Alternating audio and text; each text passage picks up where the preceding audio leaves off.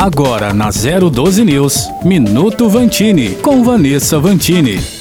Os nossos melhores momentos na escola nem sempre são em sala de aula. As lembranças nos levam para diferentes ambientes externos: o pátio, o parque, as áreas de convivência, a cantina, aquela árvore que todos gostavam de aproveitar a sombra. E se engana quem acha que a escolha é porque esses seriam momentos de lazer no dia e não de estudo. Se é tão bom ficar ao ar livre, por não levar a sala de aula para a área externa da escola? Pois muitas pesquisas mostram que a concentração e a vontade de estudar podem até aumentar. O encontro com a natureza traz muitos benefícios. Para Paula Mendonça, assessora pedagógica do programa Criança e Natureza do Instituto Alana, esse contato extra com a natureza, principalmente para quem mora em centros urbanos, favorece o desenvolvimento físico e possibilita diferentes experimentações, terrenos irregulares, contato com outros seres vivos. Tudo isso torna a área externa mais desafiadora. Isso sem falar nos benefícios para a saúde, como uma maior exposição ao sol, vitamina D e a tão conhecida vitamina S, de sujeira mesmo, de contato com outros micro-organismos. O fato é que, se pararmos para pensar, podemos aprender na natureza